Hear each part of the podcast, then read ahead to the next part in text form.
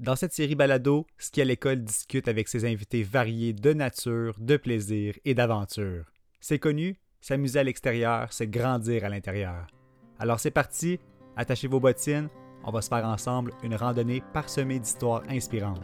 En route pour Capital Plein Air. Bienvenue à ce 18e épisode de notre série balado. Mon nom est Benoît Hudon de Ski à l'école. Qui n'a pas déjà rêvé de prendre le large, de hisser la grande voile, de se laisser littéralement guider par le vent? Comment passer du rêve à la réalité? En écoutant Laurence Pagé nous raconter l'ABC des sports de voile. Il y a de magnifiques endroits au Québec pour s'initier à cette activité, plus accessible pour s'initier que l'on pourrait le croire. Tombé très jeune dans la marmite de la voile, Laurence nous détaille sa passion, son rôle chez Voile Québec, la mission de cette belle organisation et nous rappelle qu'être sur l'eau, c'est une connexion tout à fait unique avec les écosystèmes. Bonne écoute! Vivre un trip de plein air éducatif, unique et gratuit, ça vous intéresse? Eh bien, faites comme moi et participez au programme du Corps canadien de conservation, une expérience tout simplement incroyable qui dure 4 mois, tout frais payé, pour les 18 à 30 ans.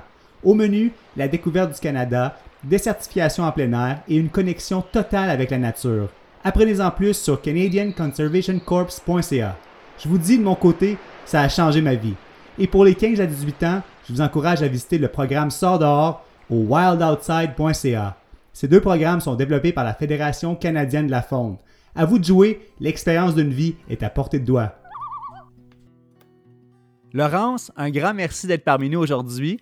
Comment te sens-tu à l'idée de parler de plein air aujourd'hui? Je suis vraiment excitée. Euh, le plein c'est quelque chose qui me tient vraiment à cœur, puis euh, un milieu dans lequel je travaille depuis quelques années maintenant. Donc, euh, c'est super excitant. J'ai très hâte. Merveilleux. Fait que là, la saison estivale s'amorce. je suis curieux, là, parce qu'on va parler de voile. Ça va être la thématique principale aujourd'hui. À quel moment environ ça commence une saison de voile? Euh, ben, ça commence dès que, dès que la, la, neige est fondue, dès que les plans d'eau sont, sont libres.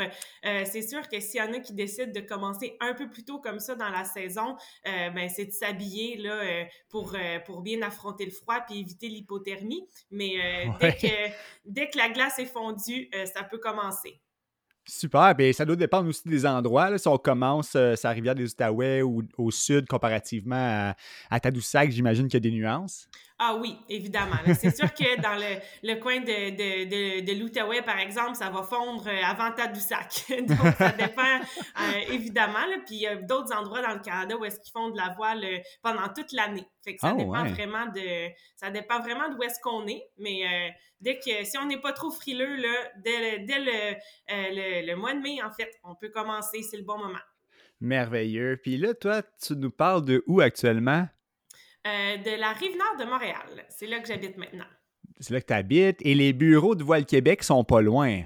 Oui, c'est ça. Fait que les bureaux de Voile Québec sont avec toutes les autres euh, fédérations sportives au stade olympique présentement. OK. Et euh, ben c'est ça, j'imagine que vu que c'est au stade olympique, vous n'êtes pas une marina, il n'y a pas de bateau là-bas. Est-ce que vous agissez plutôt comme tour de contrôle de ce qui se passe dans l'univers de la voile? Oui, ben en fait, c'est sûr que nous, en tant que fédération sportive, on a aussi euh, la reconnaissance d'organisme national de plein air. Donc, euh, comme, euh, comme tu dis, là, on, c'est nous qui on, régit le sport au niveau de, la performance des athlètes aussi, mais on a aussi un travail de euh, promotion, de communication. Donc, euh, on, agit à tout ce niveau-là, mais on est aussi sur l'eau, sur le terrain, euh, dans le fond, avec notre programme Voile Mobile. Fait que c'est une école de voile qui est mobile. Et on voyage à travers le Québec pour faire découvrir la voile au milieu où est-ce que c'est pas encore très développé. OK, ça c'est vraiment cool. On va y revenir à ça. J'avais justement une question parce que je trouve ça très intéressant. Je fais des parallèles avec ce qu'est l'école. Oui. Et ce qu'est l'école que tu connais un petit peu parce que ta sœur Rosalie a travaillé pour euh, le programme. Euh, ah on s'est parlé la semaine passée. Fait que c'est bien que ça soit toi là, qui, euh, qui nous présente la voile. le monde est petit, comme on dit. Exactement. mais c'est super parce que c'est comme ça quand on se déplace, il y a une formule vraiment, je sais pas si c'est novateur, mais du moins, ça permet à plus de gens de pouvoir profiter euh, des initiations. Fait qu'on revient. Mais ton rôle dans l'organisation, c'est quoi, Laurence? Euh, moi, dans le fond, euh, je travaille là, à la coordination des programmes. Fait que dans le fond, je suis chargée de différents projets, mais euh, pendant toute la saison de voile, je travaille beaucoup à la formation des différents intervenants, instructeurs, animateurs, tout ça. Et je travaille aussi sur voile mobile pendant l'été, donc à travers le Québec, enseigner la voile à, des personnes qui en ont jamais fait ou des fois des gens qui en ont fait un petit peu ou qui souhaitent découvrir une nouvelle facette de la voile parce qu'avec voile mobile, c'est la voile en dériveur. Donc, il y en a qui ont oh. peut-être essayé la voile sur d'autres euh, sur d'autres types de voiliers. Donc, mm-hmm. euh, donc voilà, c'est mon rôle au sein de Voile Québec. OK, c'est ça. Puis, euh, c'était ma prochaine question, évidemment. Toi, tu dois en faire de la voile un peu. Comment c'est entré dans ta vie? Ben en fait, j'ai vraiment eu beaucoup de chance là, de commencer à en faire très jeune avec mes parents. donc, mes ah, parents, ah. ils ont, eu, ils ont eu la piqûre, même ma mère a eu la piqûre là, avec un pendant un cours de plein air, je crois, quand elle était plus jeune. Puis après ça, elle a initié mon père. Les deux, ils ont trouvé que c'était vraiment une, une belle activité. Ils faisaient déjà beaucoup de plein air, mes parents, avec le canot camping. Et quand ils ont commencé à avoir des enfants, ben là, avoir euh, deux, trois, on est quatre enfants chez nous, donc ça rentrait plus aussi bien dans un canot. Donc, euh, ils ont commencé à essayer de trouver quelles activités de plein air nautique là, ils pourraient faire euh, avec autant d'enfants. Et fait qu'ils ont commencé la voile. Là, ils ont eu la piqûre. Fait qu'ils se sont achetés un petit voilier, puis après ça, un plus gros voilier, puis après ça, un plus gros voilier. Puis là, ils ont euh, le projet, là, ce printemps, de traverser l'Atlantique euh, en voilier. Donc, euh, donc, il y a toutes sortes de projets qui sont possibles. Fait que j'ai eu, la chance d'être initiée là, très jeune avec ah. mes parents. Ah ouais, hein, fait qu'ils ont des grands projets. Ben, on les salue. la piqûre intergénérationnelle, c'est merveilleux. Est-ce que tes sœurs, frères aussi ont la piqûre? Oui, ben c'est quelque chose qu'on fait euh, en famille, là, la voile euh, chez nous. Donc, on a toutes euh, fait de la voile là, à, différents niveaux. On a toutes fait de la, de la compétition en voile dériveur. on a tous été instructeurs de voile aussi. Là. Je me rappelle même d'un été où est-ce que les quatre enfants, on travaillait dans quatre écoles de voile différentes là, à travers le Québec. Donc, ça faisait des belles histoires là, quand, on, quand on revenait puis qu'on se racontait un peu comment ça se passait d'un côté et de l'autre. Et maintenant, mon frère et mon, ma sœur, ils ont chacun euh, leur voilier. C'est des projets qu'ils partagent avec euh, leurs conjoints et conjointes. Donc, euh, c'est vraiment un truc de famille chez nous. Ben oui, ben oui, ben oui. Fait que là, il y a eu quelque chose qui s'est passé. Là, il y a la passion cascadée d'une génération à l'autre. Qu'est-ce que toi, tu ressens quand tu es sur l'eau? Pourquoi tu en fais? Pourquoi tu pratiques ça? Qu'est-ce que tu aimes? Ah ben c'est sûr que d'être à, d'être à l'extérieur, d'être sur l'eau là, euh, c'est vraiment euh, c'est vraiment une très belle manière de de, de, de profiter de, de, du plein air pendant l'été. Euh, moi je trouve que c'est surtout c'est, c'est comme le sentiment de liberté là quand ça va ah. vite puis que on sent le vent sur notre visage puis qu'on est vraiment en plein contrôle de son embarcation, de, de sentir qu'on peut aller vite, qu'on peut aller loin, c'est, c'est ça qui est excitant je trouve. Le, son de l'eau aussi là, il y a quelque ben, chose là, quand on retourne sur l'eau là après après, l'hiver, le, le, son des petits, euh, euh, des petits clapotis, là, euh, ça m'excite beaucoup. ah, ben c'est excellent, ça.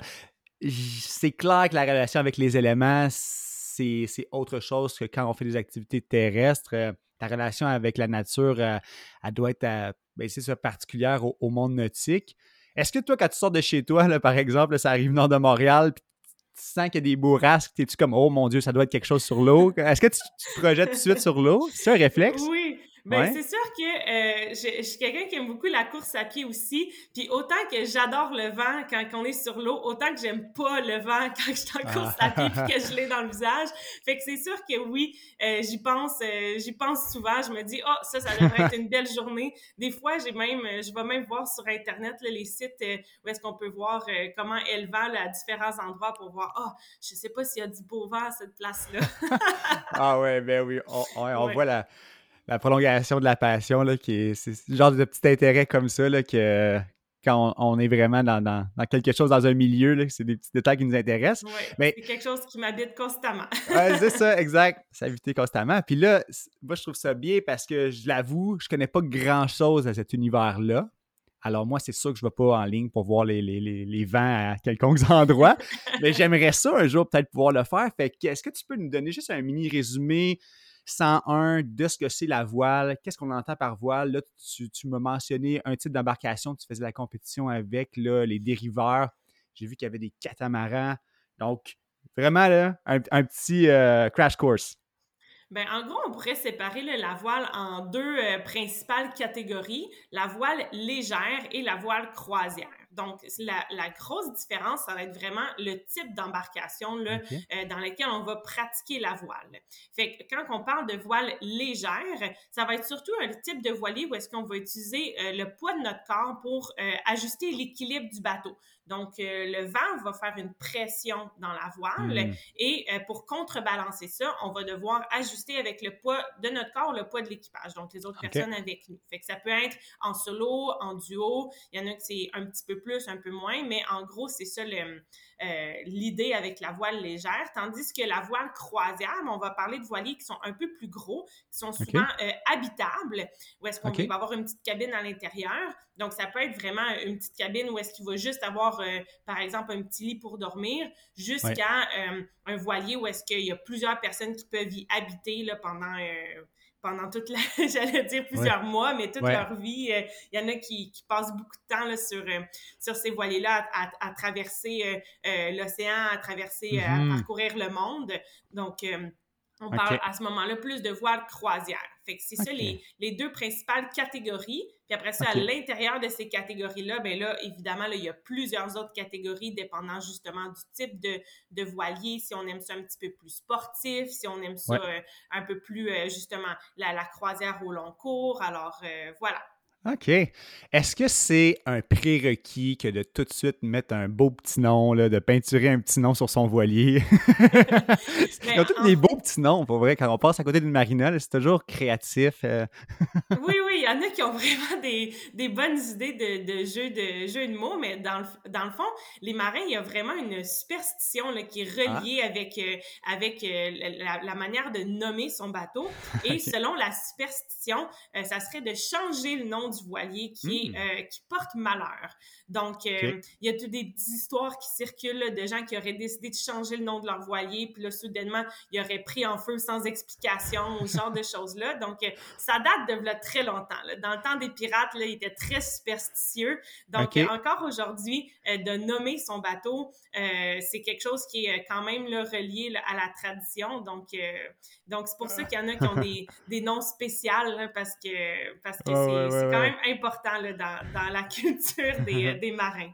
Est-ce que tu en as une superstition quand tu embarques sur une embarcation, toi? Euh, moi, personnellement, pas vraiment. Non, OK. Je crois pas trop, trop, mais euh, on sait jamais. On sait jamais. C'est surtout par rapport euh, au vent, là. Quand, que, quand il vente pas trop, puis qu'on aimerait bien que le vent se lève, là, ben, ça se peut que je me mette à siffler, là. C'est pour essayer d'appeler le vent, par exemple, mais ça marche pas toujours. bon, ben, c'est bien ça. Puis pour le commun des mortels, euh, moi inclusivement en premier lieu même, là, euh, comment on fait pour s'initier? Là, il y a le programme mobile, mais j'imagine qu'on n'achète pas tout de suite un camaran à double coque. Il y a comme une série d'étapes. Puis comment tu me conseillerais de m'initier? Ben, c'est sûr que euh, la première étape, là, si on n'en a jamais, jamais fait, euh, une bonne idée, là, ça serait de s'inscrire à une initiation ou à un cours de voile. Donc, euh, ça, c'est sûr que c'est ma recommandation première, là, de s'initier avec des, avec un instructeur qui est certifié, donc mm-hmm. qui a les connaissances nécessaires pour être capable d'assurer la sécurité pendant, pendant l'activité de voile.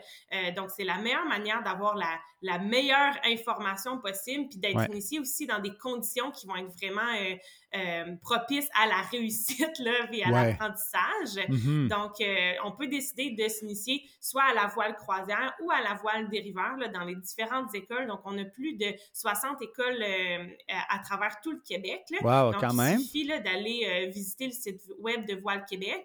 Il y a une section qui s'appelle S'initier à la voile et de, de voir là, quelles sont les écoles les plus près de chez nous pour s'inscrire. Il y en a qui offrent des initiations d'une demi-journée, juste un trois heures. Il y en a qui mhm. c'est plus sous forme de cours de soir, de camp de jour pour les enfants. Donc, il y a vraiment plusieurs formules. Donc, moi, ma, ma, recommandation, c'est sûr que ça serait euh, de prendre un cours là, pour euh, vraiment euh, y aller là, dans, la, dans la sécurité, mais aussi d'être capable d'avoir des conditions gagnantes là, pour avoir du plaisir. Ben oui, c'est ça, c'est comme dans tout. Hein. On, on, va commencer par s'initier, puis peut-être à louer, mais louer les conseils de quelqu'un et son embarcation parce que c'est, mmh ça a l'air d'être ça. Tu sais, euh, si on veut faire de la course, ben, s'acheter des, des running, des, des, des souliers, c'est quelque chose, mais pour la voile, vraiment, eux, ils vont nous passer l'embarcation. Ça va venir avec le kit. Là. Oui, évidemment, là, quand on prend un cours de voile, tout l'équipement est fourni. Là, habituellement, tout ce qu'on a besoin de faire, c'est euh, d'apporter, de, de, de, nous s'habiller euh, de, de, manière adéquate pour la voile. Euh, des fois, il y en a même qui vont fournir là, les, les, vestes de flottaison individuelles qu'on appelle les VFI, là, la ceinture de sauvetage. Donc, des fois, c'est vraiment en mode tout inclus. Il faut juste apporter notre maillot de bain. Là. Ben, maillot de bain, bouteille d'eau, je dirais. OK, excellent. Fait que là, on va revenir aussi au club école, euh, le club mobile plutôt. Hum, toi, tu t'occupes de ça l'été, ça veut dire que tu as un mandat, tu pars avec une remorque puis un voilier là-dessus ou les voiliers sont déjà un peu partout? Comment ça fonctionne, cette partie-là de ton travail que je trouve très intéressante?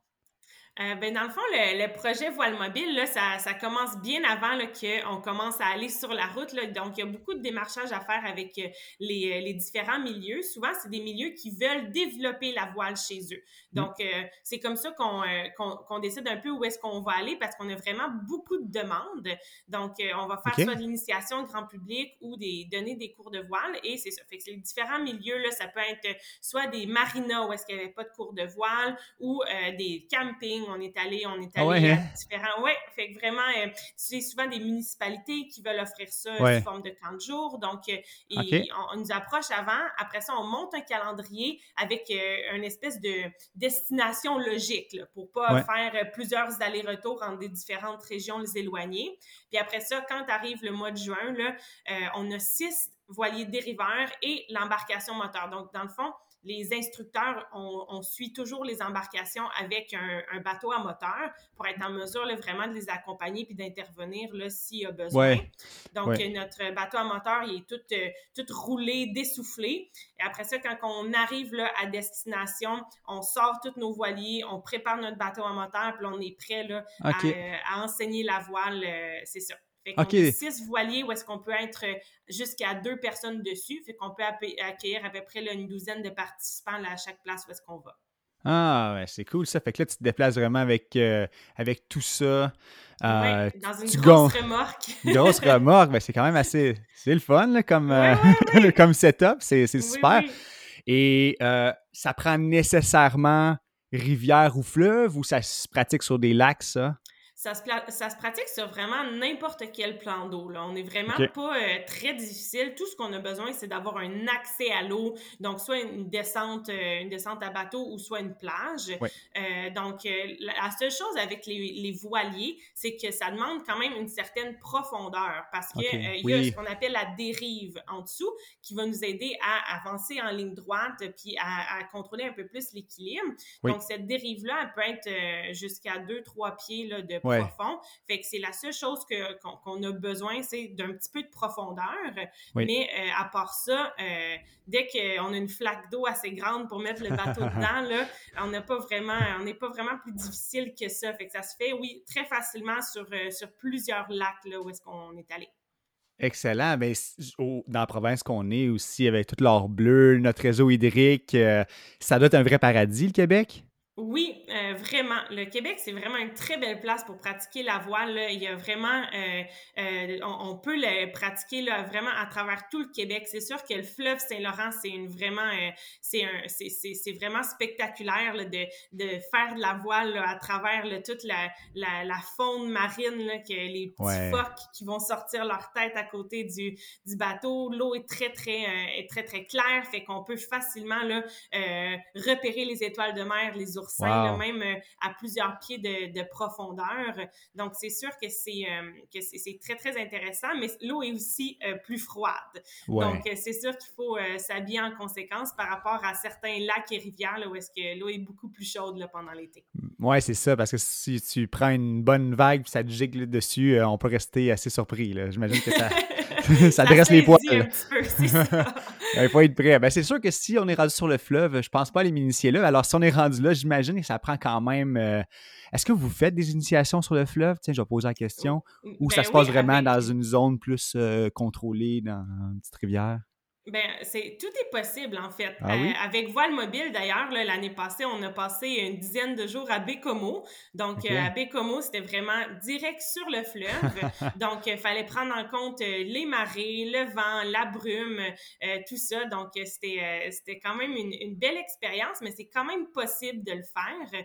je dirais que peut-être que les fenêtres d'opportunité sont un peu plus réduites que sur un lac ou une rivière où est-ce que la température va être comme par exemple, euh, on voudrait pas euh, que le vent devienne trop fort et que les vagues deviennent trop fortes. Donc, ça serait ça le principal euh, enjeu là, sur les plans d'eau qui sont plus grands, où est-ce que la, vague peut monter plus rapidement puis devenir plus dangereuse. Mm-hmm. mais, mais je dirais que c'est le seul c'est le seul enjeu. Là. Donc, oui, c'est tout à fait possible de s'initier sur le fleuve. Il faut juste être un petit peu plus au courant des enjeux, mais quand on est encadré là, dans une école de voile, il n'y a aucun problème. Ben, c'est ça. Je sens qu'on peut te faire confiance pour ça. Ta plus belle sortie ou une grande aventure, est-ce que tu peux nous en compter une? Ah, il y en a, euh, il y en a plusieurs. C'est sûr que j'ai eu des, euh, des, très belles expériences là, quand j'étais euh, en régate là, avec mon équipière. Là. Donc, j'avais vraiment l'habitude de, de, de, courser en 420. Donc, c'est un, un, petit voilier dériveur qui, qui mesure 4 mètres 20, qui se dirige à deux. Donc, quand, quand on, on participait là, à des différentes régates là, ensemble, c'est sûr que c'était vraiment très excitant. Il arrive toujours toutes sortes d'aventures où est-ce que euh, où est-ce qu'on on perd de l'équipement ou on tombe dans l'eau puis là c'est c'est spectaculaire d'essayer de rembarquer dans le bateau et quand même terminer la course à temps. Donc euh, c'est sûr que euh, différentes activités comme ça ça c'est sûr que ça ça ça m'a marqué. Ou simplement là une, une une petite sortie là, en voilier avec mes parents où est-ce que euh, autour de Tadoussac là, où est-ce que hmm. c'est assez calme pour qu'on entende le souffle des baleines et qu'il y a quand il y a, des euh, des baleines qui viennent quand même proches, donc on arrête les moteurs, on baisse les voiles, on fait juste se laisser dériver, puis euh, on observe les baleines. Donc ça aussi, là, c'est des très belles expériences que je garde en mémoire. Ben wow, ben c'est clair. Est-ce qu'on peut sauter là-dedans, justement? On va aller parler un peu de faune parce que quand on voit des baleines, euh, des phoques ou quelconque autre forme de vie à proximité, est-ce qu'on a un code de conduite comme plaisancier ou adepte de voile qu'on doit respecter? Bien, c'est sûr que euh, quand on parle de, des gros animaux marins, là, principalement là, au niveau du parc marin du Saguenay, bien, il y a quand même des restrictions très claires. Là. On demande de ne pas euh, s'approcher. Il y a quand même une distance là, à maintenir pour euh, vraiment respecter là, la, la, la, vie marine. Donc, c'est un petit peu le même principe là, pour n'importe quel animal marin. Donc, vraiment respecter le, le, laisser vivre et pas ben essayer de s'approcher pour euh, pour rentrer là, trop, euh, trop près dans, dans son environnement. Donc, euh, c'est sûr que mm-hmm. ça, c'est un, petit peu, c'est un petit peu la base, mais il y a aussi là, plusieurs bonnes pratiques, là, je dirais, qu'on pourrait essayer de, de garder en tête, là, surtout si on a des plus petites embarcations, puis qu'on va d'un point d'eau à l'autre. c'est la même chose, par exemple, pour les canots, kayaks. Donc, on essaie vraiment de vider notre embarcation le plus possible et, si possible, de laver un peu la coque là, avec du savon biodégradables, par exemple, pour éviter de transférer des, des, espèces envahissantes euh, d'un point d'eau à l'autre. Des petites algues euh, ou des choses comme ça? Exactement. Donc, il y a différentes espèces, euh, que ce soit des espèces de moules ou coquillages ou même des petits hmm. poissons là, qui pourraient facilement être implantés, par exemple, dans un petit lac. Puis après ça, vraiment venir envahir l'écosystème puis tout déranger ça. Donc, c'est sûr que ça, c'est un peu la base quand on a des plus petites embarcations, que ce soit la voile ou d'autres euh, embarcations nautiques qu'on essaie de garder en tête. Puis, euh, puis sinon, bien évidemment, là, quand on est aussi près de, de l'eau, ben on essaie de la, la, garder propre, la garder en santé parce qu'on comprend assez vite que quand on est dedans à longueur de journée, euh, ben si l'eau est propre et en santé, ben nous aussi, ça va nous garder en santé. Oui. Évidemment. Donc, on parle beaucoup là, du, euh, du plastique là, ces temps-ci dans, ah dans, les océans là, qui, qui se dégradent pas bien ou qui, euh, qui justement là, encombre la vie marine. Donc, euh, c'est sûr que quand on va sur près d'un plan d'eau, ben, puis qu'on voit des déchets, par exemple, sur une plage, ben, ça peut être une bonne idée de les ramasser, de mm. les mettre vraiment au déchet pour empêcher que ça retourne dans l'eau. Mais il y a évidemment, c'est sûr que tout ce qui est au niveau plastique, ben, c'est les trois R qu'on connaît, donc réduire, réutiliser, recycler. Ben, donc, c'est vraiment une, au niveau du plastique, c'est quand même un gros enjeu pour les plans d'eau, les océans. Certainement. C'est peut-être pas nos déchets, mais ça reste nos cours d'eau, en, gros guillemets, ici. Là, C'est un écosystème, on est connecté avec euh, ceux-ci.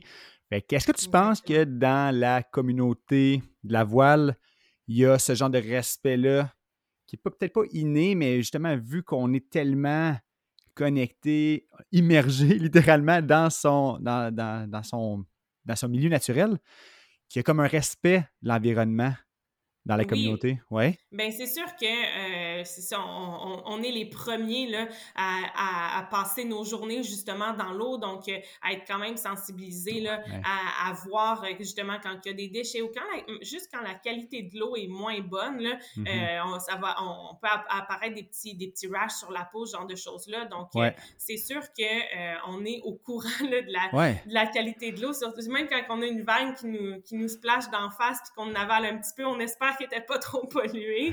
Donc, euh, c'est sûr qu'on est quand même sensibilisé, puis qu'il y a plusieurs euh, initiatives qui viennent euh, du milieu de la voile pour justement nettoyer les accès à l'eau, les plages, etc. Ça doit faire partie de votre curriculum, ça, à Voile Québec, quand vous faites du développement dans les marinas et autres choses comme ça? Est-ce qu'il y a un volet particulier pour la pratique durable? Euh, il y a un tout petit volet là, dans, euh, dans la section euh, qu'on appelle matelotage là, du programme. c'est ça, c'est une petite section là, de, du, dans le fond du curriculum au niveau de Voile Canada pour la voile dériveur. Donc, au niveau de la voile croisière, c'est pas tout à fait dans, dans le curriculum officiel, mais dans le programme canadien là, qui est enseigné au niveau de la voile dériveur, là, oui, on en parle. Ah, c'est super ça. Puis est-ce que ça arrive que vous voyez des, des des espèces d'oiseaux ou, euh, ou autre chose qui viennent eux-mêmes euh, se poser sur vos embarcations? Est-ce que euh, les. Parce qu'on a parlé de la vie dans l'eau, mais il y a de la vie aérienne aussi. Est-ce qu'il y a une sorte de relation entre les gens qui pratiquent la voile, les sports nautiques et les, les animaux tels que les oiseaux? Ben c'est sûr que là, j'ai en tête là, un petit moment euh, Blanche-Neige, là, où est-ce que l'oiseau il vient se poser sur mon doigt. Là, c'est pas arrivé souvent, ah, sauf une fois, quand dans le fond, j'ai eu la chance de traverser là, entre la Gaspésie et les îles de la Madeleine, qui est quand même une longue traversée à faire en voilier, qui est au moins une trentaine d'heures. Et euh, un petit euh, un, petit oiseau, là, je saurais pas dire quelle sorte, là, mais pas, c'est un oiseau terrestre là, qui visiblement était perdu et qui est venu atterrir là, sur notre voilier puis qui venait, il, est venu se poser là, sur nos têtes, tout ça. Là.